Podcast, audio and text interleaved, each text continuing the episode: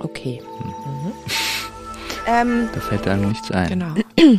NZZ. Megahertz. Mit Oliver Kramt sind. Und Jenny Rieger. Sehr gut, sehr gut. Es mag vielleicht auf den ersten Blick nicht besonders romantisch erscheinen, aber es ist nun mal so. Geld schleicht sich ziemlich schnell in unsere Liebesbeziehungen ein, ob wir wollen oder nicht. Sei es die Frage, wer beim ersten Date für das Abendessen bezahlt, wohin man gemeinsam in die Ferien fährt oder falls es der Fall sein sollte, dass man dann irgendwann zusammenziehen will, wie man die gemeinsamen Finanzen dann regelt. Trotzdem ist das ja ein Thema, über das wir nicht besonders gerne reden mit unseren Partnerinnen und Partnern. Und das ist ein Fehler, sagt mein heutiger Gast. Mein Name ist Jenny Rieger und ich sage hiermit herzlich willkommen zu dieser Folge NZZ Megahertz. Und erwähnter Gast ist Paarberater. Er heißt Michael Mari und ist mir jetzt aus Hamburg zugeschaltet. Hallo. Hallo Jennifer. Wir reden ja nicht besonders gerne über Geld, gerade in Beziehungen, aber warum scheuen wir uns so sehr davor? Naja, es gibt ja dieses Vorurteil, dass es entweder um Geld oder um Liebe geht und dass das eine mit dem anderen nichts zu tun hat. Das ist natürlich ein großer Irrtum. Und daher haben Paare oft eine Scheu, über Geld zu reden, weil sie glauben, ihre Liebe zu beschädigen. Mhm. Also du bist Paarberater seit, seit langer Zeit, seit wie lange? Seit knapp 40 Jahren. Wie ist es dazu gekommen, dass du überhaupt diesen Job gewählt hast und was ist die Motivation, da jetzt Paaren zu helfen? Ja, ich äh, habe früher Theater gespielt, Improvisationstheater, und dann habe ich mich für interessiert dafür, warum man bestimmte Muster immer spielt. Das war dann mhm. mein Weg in den therapeutischen Gang und äh, dann ist es irgendwie bei der Paarberatung gelandet, weil ich offenbar auch ein, eine Fähigkeit habe, auf zwei Menschen gleichzeitig einzugehen. Mhm. Ah, interessant. Was für Muster denn zum Beispiel? Naja, wie man auf bestimmte Situationen, Menschen, Anforderungen reagiert, entweder mit Rückzug oder mit Stress, mit Angriff oder mit Verweigerung oder sonst wie. Mhm. Das hat mhm. mich halt und, interessiert, und? was steckt da bei mir dahinter. Da habe ich angefangen, mich selbst auszuforschen und dann konnte ich nach und nach das, was ich gelernt habe, auch anwenden auf die Paarberatung. Und du hast auch das Buch geschrieben, Liebe 3.0, Geld in Paarbeziehungen. Wie kam es dazu? Na, es gibt halt auf dem Markt eigentlich kein Buch. Es gab bis dahin kein Buch, das sich auf eine praktische Weise mit dem Thema befasst und das vor allem das Thema entsprechend differenziert behandelt, weil eine Paarbeziehung hat ja aus meiner Sicht drei verschiedene Bereiche. Einen partnerschaftlichen Bereich, einen freundschaftlichen und einen leidenschaftlichen. Und in jedem Bereich kann Geld auftauchen. Und jedes Geld erfordert dann ein anderes Verhalten. Mhm. Genau, auf diese drei Teile kommen wir gleich nochmal zu sprechen. Aber ist es ja eigentlich noch seltsam, oder, dass dieses Thema nicht mehr behandelt wird, weil es ja laut Umfragen zumindest ein großer Konfliktherd in Partnerschaften ist? Ja, ich vermute mal, dass das Thema zu komplex ist und wenn man die Paarbeziehung nicht in diese drei Bereiche differenziert, dann kann man nur Allgemeinplätze dazu loslassen, zum Beispiel seid fair zueinander oder sowas. Aber was das bedeutet in einer Paarbeziehung, Mhm. Dafür ist mein Modell sehr hilfreich, weil ich da dann unterscheide zwischen Partnergeld, Freundesgeld und Liebesgeld. Ja. Und wenn Paare zum Beispiel sich dem Thema Geld widmen, dann müssen sie eigentlich nur eine simple Frage beantworten. Wie ist dieses Geld gemeint? Ist es mhm. erstens Partnergeld, also soll es dem Leistungsausgleich dienen? Willst du dafür einen Leistungsausgleich haben, dann ist es Partnergeld. Dient es der Teilhabe, also an Ressourcen, zum Beispiel einer hat viel Geld, der andere weniger, dann ist es Freundesgeld und darüber muss man Abmachungen treffen. Über Partnergeld muss man Verträge abschließen. Mhm. Über Freundesgeld trifft man Abmachungen. Also ich leih dir das und du gibst mir das in einem halben Jahr wieder oder so. Oder ist es Liebesgeld, dann ist es geschenktes Geld, dann ver verpufft es. Also Partnergeld ist kühles Geld. Da muss man Verträge schließen und kühl drüber verhandeln. Freundesgeld ist warmes Geld. Das dient der Teilhabe. Und Liebesgeld dient dem Ausdruck der eigenen Liebe für den anderen. Und das ist verpufft. Geschenkt ist geschenkt. Mhm. Ich glaube, da müsstest du vielleicht diese drei Spielarten der Liebe noch ein bisschen weiter ausführen. Also so das Partnerschaftliche, das Freundschaftliche und die leidenschaftliche Liebe. Was genau ist das? Naja, da muss man ein bisschen in die Vergangenheit der Paarbeziehung zurückgehen. Paarbeziehungen haben ganz, ganz ursprünglich, also zu pristinen Zeiten als Jäger und Sammler herumzogen, äh, keine feste Bindung gehabt. Da waren die Partner einfach zusammen aufgrund von Sympathie, haben sich auch wieder getrennt, weil die Organisation der Sippen war matrilinear. Das heißt, Kinder wurden der mütterlichen Linie zugeordnet. Und es hätte überhaupt gar keinen Sinn gemacht für eine Gruppe, Paare fest aneinander zu binden. Mhm. Das hat sich dann geändert mit der Sesshaftwerdung. Und dadurch, dass dann quasi die Erbfolge auf die patrilineare Linie umgestellt wurde, da entstand erst das Interesse, Partner fest aneinander zu binden. Das heißt, die erste Paarbindung, die sozial verbindlich vorgeschrieben war, war die partnerschaftliche Bindung. Ganz früher sind die Partner halt von den Eltern, Verwandten oder so weiter ausgesucht worden, da hatten die Paare gar nichts zu sagen. Das ist ja heute noch in vielen Ländern so vielen islamischen mhm. oder in der Türkei oder in Indien oder sonst wo auf der Welt, da werden ja die Paare von den Eltern ausgesucht und die Eltern schließen die Verträge miteinander und versprechen zum Teil schon die Kinder einander. Da werden Verträge gemacht. Der Sinn von dem Ganzen ist quasi die Gründung einer, ja, wenn man so will, Versorgungs- und Überlebensgemeinschaft in Rollenteilung. Ne? Der mhm. eine schafft Geld ran, der andere kümmert sich um den internen Bereich meistens die Frau. Das ist Partnerbereich und da geht es um Verträge um den Ausgleich von Leistungen. Also der eine verdient das Geld, der andere kümmert sich um die Kinder oder wie auch immer die Verträge letzten Endes ausgehandelt werden. Dann geht die geschichtliche Entwicklung weiter und mit dem Entstehen und mit der zunehmenden Bedeutung der Individualität, im Höhepunkt zur Zeit der Romantik, da entstand die freundschaftliche Bindung zwischen Paaren. Da heißt, da wurde die Idee geboren, dass eine Paarbeziehung nicht einfach nur dazu da ist, die Existenz abzusichern, sondern den anderen in seiner psychischen Entwicklung zu unterstützen. Also die Idee des mhm. Seelenpartners ist geboren worden. Und Paare sollten sich selber wählen und nur noch zusammen sein, solange ihre Liebe anhält. Das ist die freundschaftliche Liebe. Mhm. Und dann gibt es die leidenschaftliche Liebe, die hat so erst seit 30, 40 Jahren richtig an Bedeutung gewonnen. Das ist eine Liebe, die darauf beruht, den anderen voll und ganz zu bestätigen, inklusive seiner Macken, ohne jeden Vorbehalt. Also heute müssen Liebespartner, wenn sie sich leidenschaftlich lieben wollen, gegenseitig den Eindruck erwecken, dass sie sich ganz und gar lieben. Du bist total okay, so wie du bist, und ich liebe dich mit allem drum und dran. Mhm. Das ist die leidenschaftliche Liebe. Nun hat natürlich eine heutige Paarbeziehung oder sie kann alle drei Motive beinhalten. Ne, man gründet eine Familie, das ist ein Partnerprojekt. Man teilt mhm. Interessen, geistige oder Hobbys oder man ist vom Wesen des anderen fasziniert. An diesem Wesen kann man dadurch, dass man mit ihm zusammen ist, teilhaben. Oder man begehrt den anderen und durch das Begehren, emotionales oder körperliches Begehren, bestätigt man den anderen voll und ganz. So, das macht Paarbeziehungen heute so kompliziert, weil alle drei Motivlagen noch da drin vorkommen können, aber nicht müssen. Ich glaube aber, die meisten erwarten, dass alle drei Motive vorkommen, oder? Also so, so Naja, heute fangen Beziehungen meistens durchs Verlieben an, also im leidenschaftlichen mhm. Bereich. Da haben sie dann ihren Schwerpunkt. Und ob sich dann eine Partnerschaft oder freundschaftliche Bindung daraus ergibt, das muss sich erweisen. Natürlich mhm. wollen alle, wenn man mit ihnen darüber spricht, dass alles in ihrer Beziehung vorkommt. Das ist aber eine schöne Illusion. Beziehungen haben Schwerpunkte. Wenn Kinder kommen, nimmt der leidenschaftliche Bereich an Bedeutung ab und der partnerschaftliche gewinnt an Bedeutung. Also das ist mhm. alles ziemlich flexibel. Und das macht es ja dann auch nicht leichter, weil man mit diesen Änderungen mitgehen muss, wenn man die Beziehung erhalten will.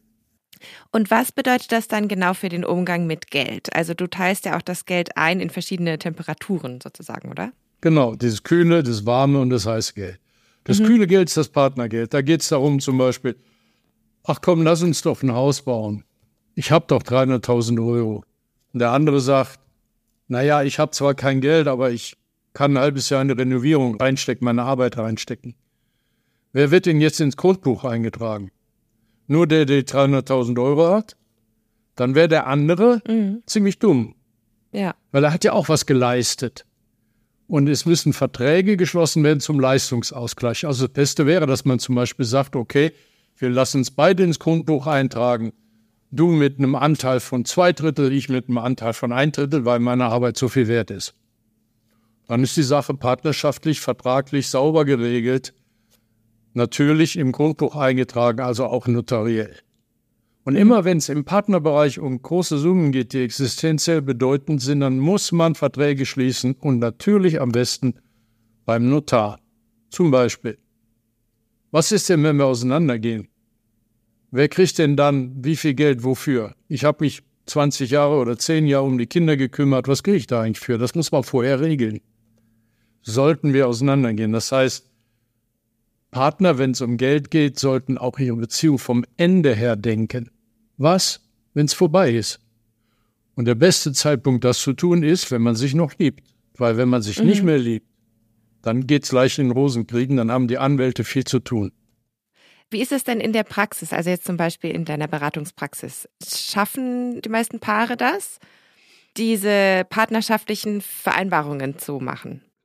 Naja, in der Beratung stellt man oft fest, dass Paare zum Beispiel kommen, die haben einen Konflikt, die wissen ja nicht mal in welchem Bereich, weil sie das Modell nicht kennen. Mhm. Die streiten sich über, über, nehmen wir mal an, über die Arbeitsteilung im Haushalt. Aber sie tun das so, als ob es um Freundschaftsdienste ging. Mhm.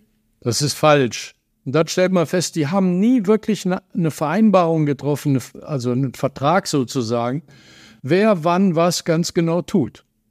Wer ist wofür zuständig? Und jeder ist davon ausgegangen, naja, wir lieben uns ja, wir sind fair und der andere wird das schon so machen, wie ich mir das vorstelle. Und im Konfliktfall stellt sich dann heraus, da hat jeder seine eigenen Vorstellungen und dann muss man die Verträge nachholen. Also wenn es um Partnerschaft geht, also nehmen wir mal an Hausarbeit, dann hat Freundschaft damit nichts zu tun. Das ist Leistung. Und da, da geht es um Rechte und Pflichten. Und ich habe versprochen, dreimal im Monat das Bad zu putzen und ich halte mich nicht daran, dann muss der andere sein, sein Recht einfordern. Weil er sagt, ich bügel auch die Wäsche und da verlange ich auch von dir und wir haben einen Vertrag in der Beziehung. Ne? Mhm. Da muss man verhandeln, auch gerne hart. Da nutzt es nichts, man sagen, du liebst mich doch, wieso putzt du das Bad nicht? Ja. Was aber irgendwie auch nicht so einfach ist, oder? Also ich meine, ich kann mir jetzt zum Beispiel eine Situation vorstellen, wo ich zwar nicht kleinlich sein will und äh, jetzt irgendwie nicht sagen will, genau so und so oft mal im Monat möchte ich, dass du das Bad putzt, sondern irgendwie darauf baue, dass wir so ähnliche Vorstellungen davon haben, wie sauber das Bad sein sollte oder sowas. Und dass es irgendwie so auf eine Art ähm, Anstand beruht, dass man den anderen nicht die ganze Drecksarbeit machen lässt. Aber das ist ja eine total subjektive Vorstellung von mir. Ja, eben. Und in der Beziehung kommt es eben darauf an, dass man seine Vorstellung abgleicht in den Bereichen, wo das nötig ist. Zum Beispiel, wie gehen mhm. wir mit dem Haushalt um? Und da ist es ein Fehler, einfach nur vorauszusetzen, dass der andere schon ungefähr ähnlich tickt. Mhm. Im, Im Übrigen, wenn eine Beziehung, wenn eine Beziehung so, so, so eine Verhandlungen nicht aushält, dann taucht sie auch nichts, zumindest im partnerschaftlichen Bereich nicht. Wenn ich sage, lass uns mal regeln, wie wir das machen im Haus, und der andere sagt, ach, das werden wir schon hinkriegen und so weiter und so fort, dann muss ich mir schwer überlegen, ob ich mit dem überhaupt zusammenziehe. Mhm. Weil der weicht mir ja jetzt schon aus. Also genau. Also man kann ja einen anderen auch lieben, aber ob man ihn partnerschaftlich liebt, das heißt, ob man eine intensive existenzielle Verbindung mit ihm eingeht, das ist ja eine ganz andere Frage. Ja, genau. Also so, so äh, gerade, also so in der Praxis, ich, ich stelle mir eben vor, es gibt ja auch Verschiebungen, oder? In, in der Art und Weise, wie man mit dem Geld vielleicht auch umgehen will. Also zum Beispiel ist ja die Anfangs Phase, wo man so total verknallt ist und so. Vielleicht eher noch die Zeit, wo man sich Gedanken macht und sich einander schöne Geschenke schenkt oder vielleicht auch ein bisschen großzügiger ist und so. Und vielleicht irgendwie auch sowas wie, wir ziehen jetzt zusammen und weil ich mehr Geld habe, zahle ich mehr Miete für den Moment in Ordnung findet, aber irgendwann verändert sich das dann vielleicht. Ja, aber in dem Augenblick, wo der eine sagt, wir ziehen jetzt zusammen und weil ich mehr Geld habe, zahle ich mehr Miete, da muss man die Frage stellen, die ich vorhin erwähnt habe, sagt, wie mhm. ist denn das gemeint? Willst du dafür einen Leistungsausgleich? Soll ich dafür, keine Ahnung, mich alleine um den Garten kümmern? Oder willst du dafür einen Ausgleich von Geben und Nehmen, also Freundesgeld? Welche Abmachungen treffen wir? Hm? Soll ich dafür, keine Ahnung, ab und zu den Urlaub bezahlen oder wie sieht das aus? Oder ist das geschenkt? Mhm. Und wenn der Partner sagt, es ist geschenkt, dann brauche ich hinterher gar nicht mehr kommen und sagen, äh, ich zahle ja auch mehr. Und dafür ja. will ich einen Ausgleich haben. Dann kann man ihn beim Wort nehmen. Ne? Man mhm. muss dann noch kein schlechtes Gewissen haben. Also man muss die Frage stellen, wie ist das gemeint?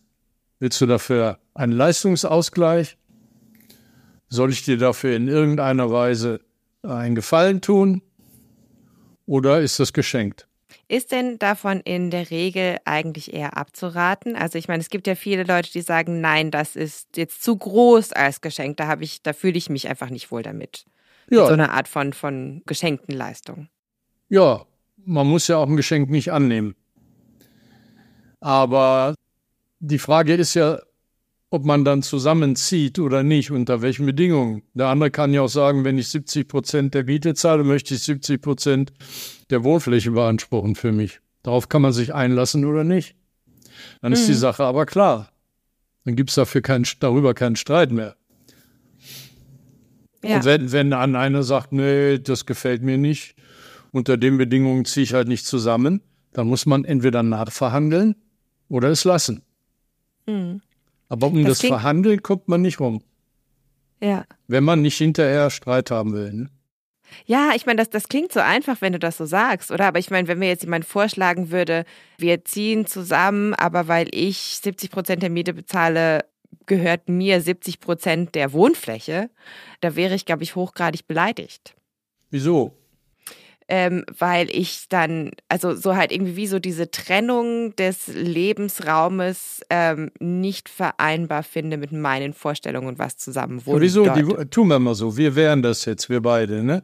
Und ich bin der mit den 70 Prozent. Ich sage, wieso? Die Wohnung hat doch zwei Zimmer. Eins hat 60 Quadratmeter, eins 30. Ich nehme das mit 60 Quadratmeter. Ich zahle ja auch mehr. Was gibt's denn daran, beleidigt zu sein? Mhm. Ja, ich weiß nicht, ich, das, da würde ich mich dann so fühlen, als wäre ich weniger da zu Hause als du. Und das, ja, das, das schafft irgendwie in meinem Kopf so ein Machtgefälle, das mir nicht gefällt. Wieso ein Machtgefälle? Ähm, ja, oder, oder ein, ja, mir kommt das ungerecht vor. Ja, mir kommt es ja auch ungerecht vor, wenn ich mehr bezahle und du nimmst das gleiche in Anspruch. Was ist denn dein Vorschlag? Mhm. Ähm, also mein Vorschlag unter den Umständen wäre, entweder wir äh, teilen uns einfach den Wohnraum so ohne eine Quadratmeterangabe. Also ich meine, ich würde schon sagen, wenn es dir wichtig ist, irgendwie eine Kammer zu haben, wo du irgendwie, keine Ahnung, deine Modelleisenbahn aufbauen kannst oder sowas, dann habe ich damit überhaupt kein Problem. Aber das dann so auf Quadratmeterzahl und auf Mietanteil aufzurechnen, passt mir nicht so. Naja, also damit wäre ich jetzt nicht einverstanden, weil ich ja 70 Prozent zahle und dadurch ein Großteil meines Einkommens verloren geht. Wenn du nur 30 Prozent zahlst und viel von deinem Einkommen für dich behältst, teilst du das dann auch mit mir? Also wenn wir schon separieren, dann separieren wir. Also, ne, das ist jetzt mal ein Beispiel mhm. dafür. Man muss mhm. seine eigenen Interessen jeder vertreten in der Verhandlung und jetzt bist du ja einen Augenblick verunsichert gewesen. Mhm. Ne? Das heißt, irgendwann werden wir da zu einem Punkt kommen, wo wir sagen, beide, gut, damit kann ich leben, das finde ich in Ordnung, das ist fair, dann machen wir darüber einen Vertrag sozusagen. Wir können das aufschreiben oder wenn es um richtig große Summen geht, auch vertraglich regeln vom Notar. Und dann ist die Sache gegessen. Da kann sich mhm. jeder auf den Vertrag berufen, darauf, dass der andere ihn erfüllt. Und natürlich muss man selber auch seine Pflicht erfüllen dann. Ne? Ja. Ja, ich frage mich ein bisschen, ob ich da vielleicht so Bereiche von so einer Beziehung vermische, die eigentlich nicht vermischt gehören. Also zum Beispiel jetzt mal so ein, so ein Beispiel, das mir mal, mal passiert ist. Also ich war mal mit einem ehemaligen Partner in einer Paarberatung oder Paartherapie und die Therapeutin sagte, weil also wir hatten halt häufig Streitereien um Geld und es gab auch ein gewisses finanzielles Gefälle, weil ich sehr viel weniger verdient habe. Und ich glaube, also so das, was wir gerade durchgespielt haben, das war eigentlich ein bisschen vergleichbar mit diesen, mit diesen Unterhaltungen, weil ich glaube, ich Geld, das quasi mehr von seiner Seite kam, zum Beispiel in der gemeinsamen Wohnung, oder? als Liebesgeld verstanden habe. Es war aber nicht so gemeint, was aber nicht explizit so ausgesprochen wurde. Und die Paartherapeutin sagte dann, Geld ist wie Energie. Und wenn man das irgendwie austauscht, dann ist das irgendwie wie so eine, ja, keine Ahnung, irgendwie so eine Leistung, die man in die Beziehung reinsteckt. Und ich fand diese Aussage irgendwie total unmöglich, weil ich glaube ich grundsätzlich in Beziehungen ja einfach die Idee, Geld gegen Leistungen zu tauschen, irgendwie abstoßend finde. Ja, aber wenn du jetzt mit einem Partner zusammen bist und ihr gründet eine Familie und er verdient sehr viel und du kümmerst dich um die Kinder, dann willst du dafür keinen Ausgleich haben, weil du sagst, ich liebe den doch, ich verzichte gern auf meine Altersversorgung und wenn wir mal auseinandergehen, will ich auch keinen Ausgleich dafür haben, dass ich 20 Jahre auf meine Karriere verzichtet habe. Nee, das Verstehe ich dir bescheuert. richtig. Ja, dann hast du, dann hast du eben die falschen Vorstellungen im Kopf. Weil natürlich, Ja. wenn es um Leistungsausgleich geht, wenn du dich jahrelang um die Kinder kümmerst, wieso sollst du dafür keinen Leistungsausgleich kriegen? Es Hm. sei denn, du willst in der Altersarmut landen, ne? Ja. Der Partner hat in der Zeit seine Karriere gemacht, der verdient viel, du kriegst hinterher einen, einen geringen nachehelichen Unterhalt und stehst mit einer Mini-Rente da. Also Kinderarbeit ist Leistung und er leistet, indem er Geld verdient und dafür muss es, das muss ausgeglichen werden. Und da hast du einen Anspruch drauf und wenn du sagst, das sollte nicht sein, Geld sollte nicht in einer Paarbeziehung mit Leistungen verbunden werden, dann wirst du einen Nachteil haben. Ja. Weil dein Partner denkt bestimmt anders.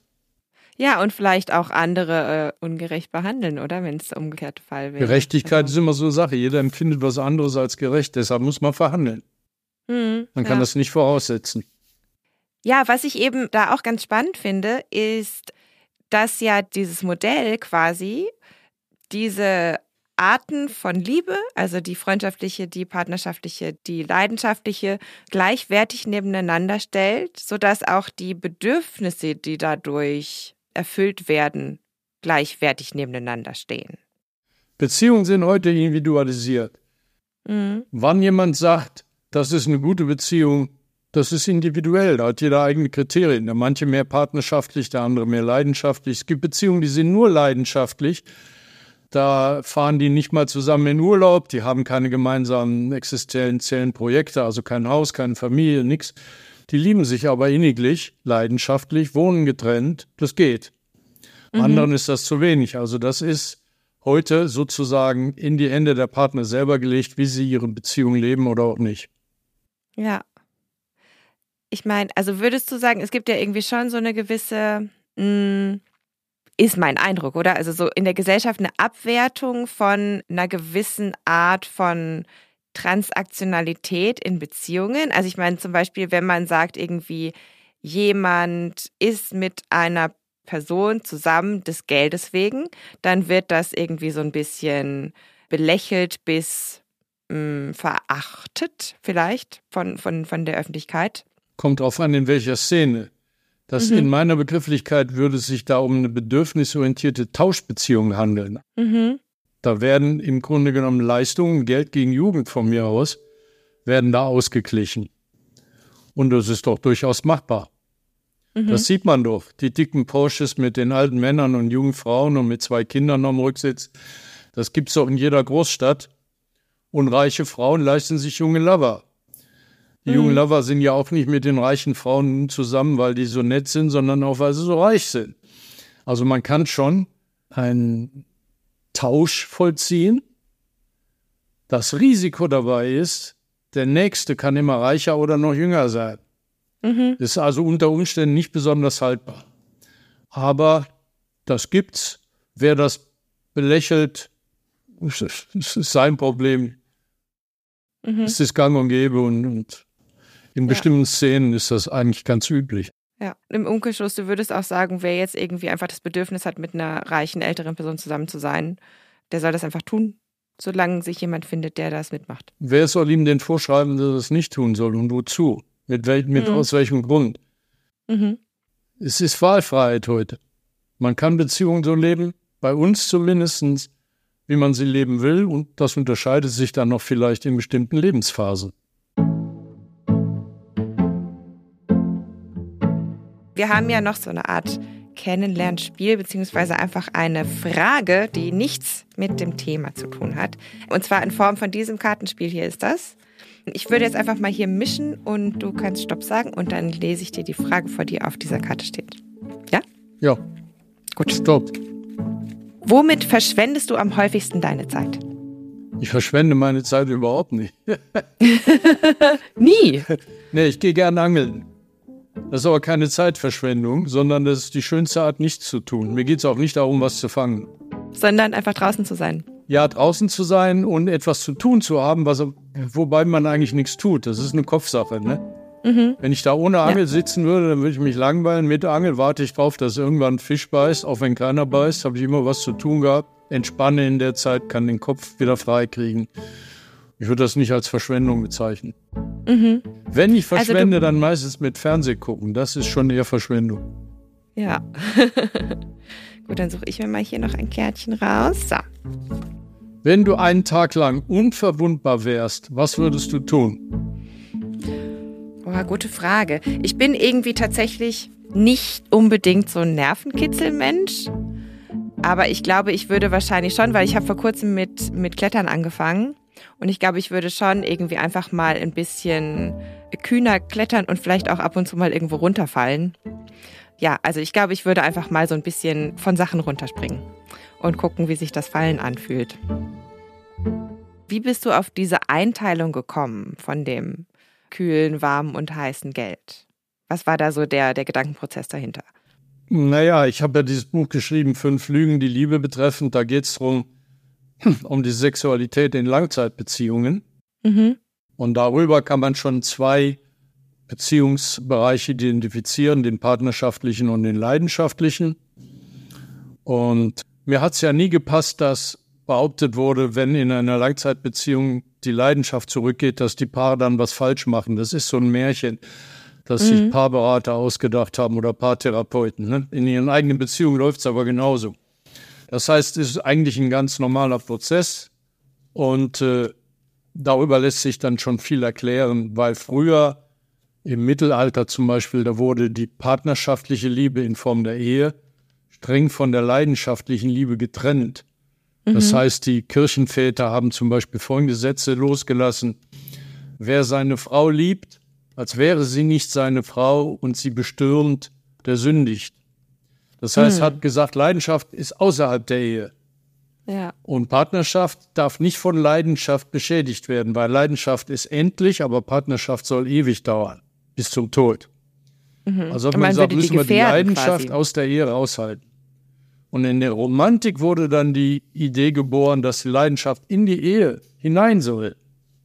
Das hat dann zur Destabilisierung der Ehe geführt, logischerweise. Mhm weil dann die Bedingung ist, wir bleiben zusammen, solange wir uns leidenschaftlich lieben. Mhm.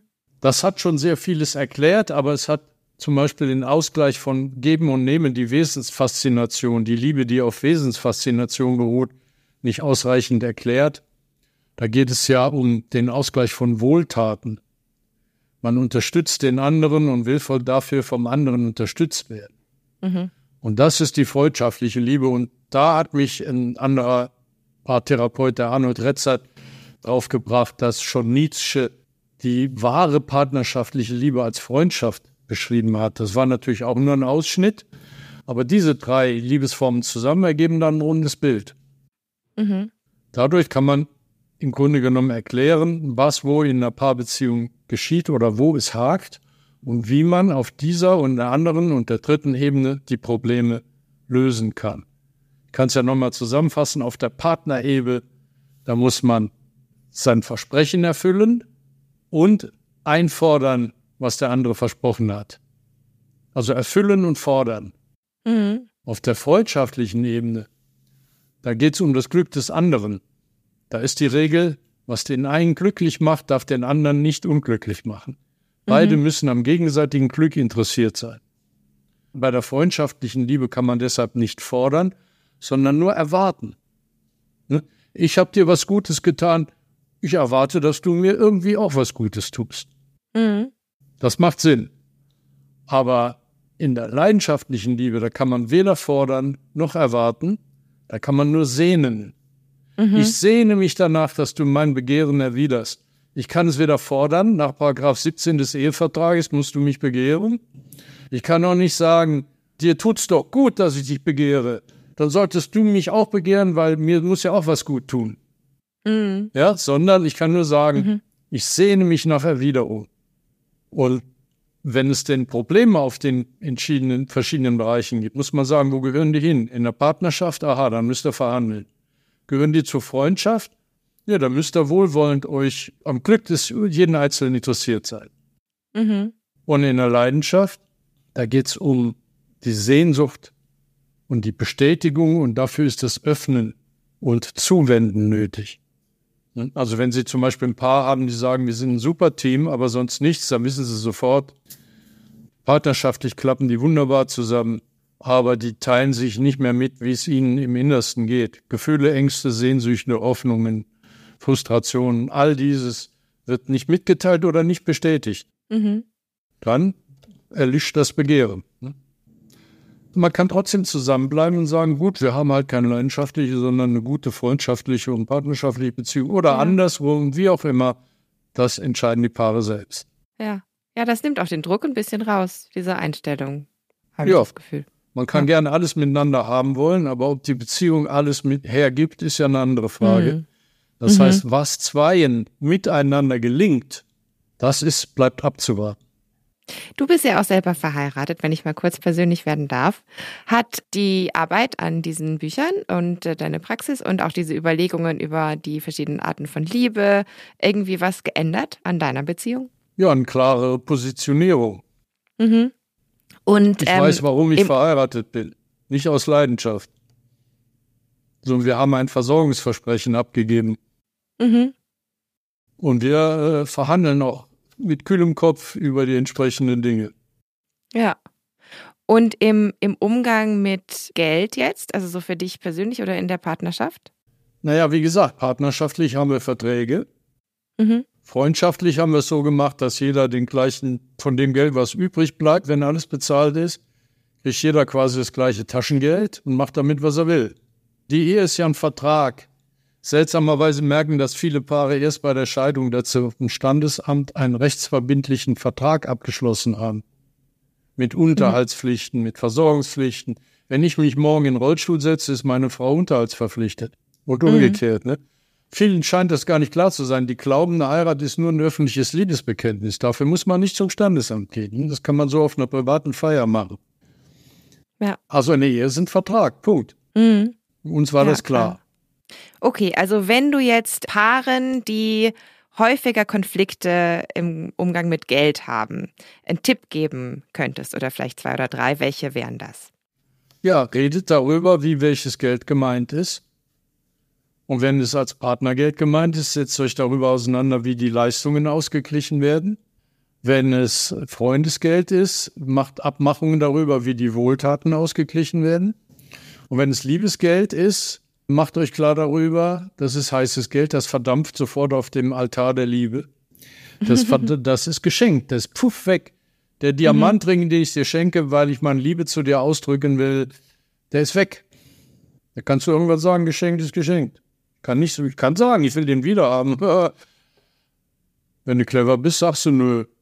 Hast du mir geschenkt. ja, super. Vielen Dank für die Tipps. Das nehmen wir mit auf jeden Fall. Michael Mari, vielen, vielen Dank für ja, das und natürlich Gespräch. mein mhm. Buch lese. Ja. mit den vielen Beispielen, weil man darin das viel besser nachvollziehen kann. Und dann über Geld reden kann, ohne dass der andere sagen kann, äh, ja, aber dann reden wir nicht über Liebe. Doch, wir reden über partnerschaftliche Liebe oder freundschaftliche oder leidenschaftliche mhm. Liebe. Aber wenn wir über partnerschaftliche Dinge verhandeln, dann lieben wir uns dennoch freundschaftlich, leidenschaftlich, bis das geklärt ist. Eben, also diese verschiedenen Arten der Liebe als gleichberechtigt behandeln, ist vielleicht auch keine schlechte Idee. Genau. genau. Und den Link zu Michael Maris Buch, den findet ihr wie immer in den Show Notes. Vielen Dank für das spannende Gespräch. Danke, Jennifer.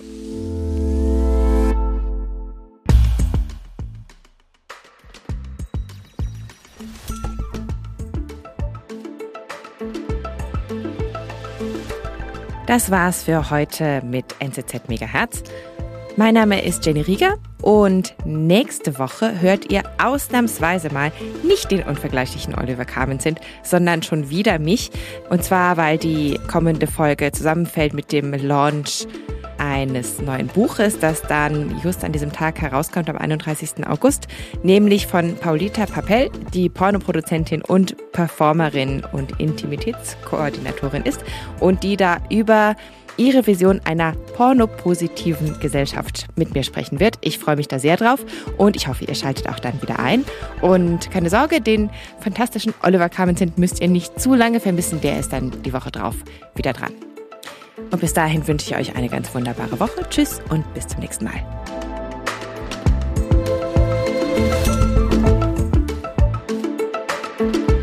NZZ Megahertz, das Alpaka unter den Hühnern.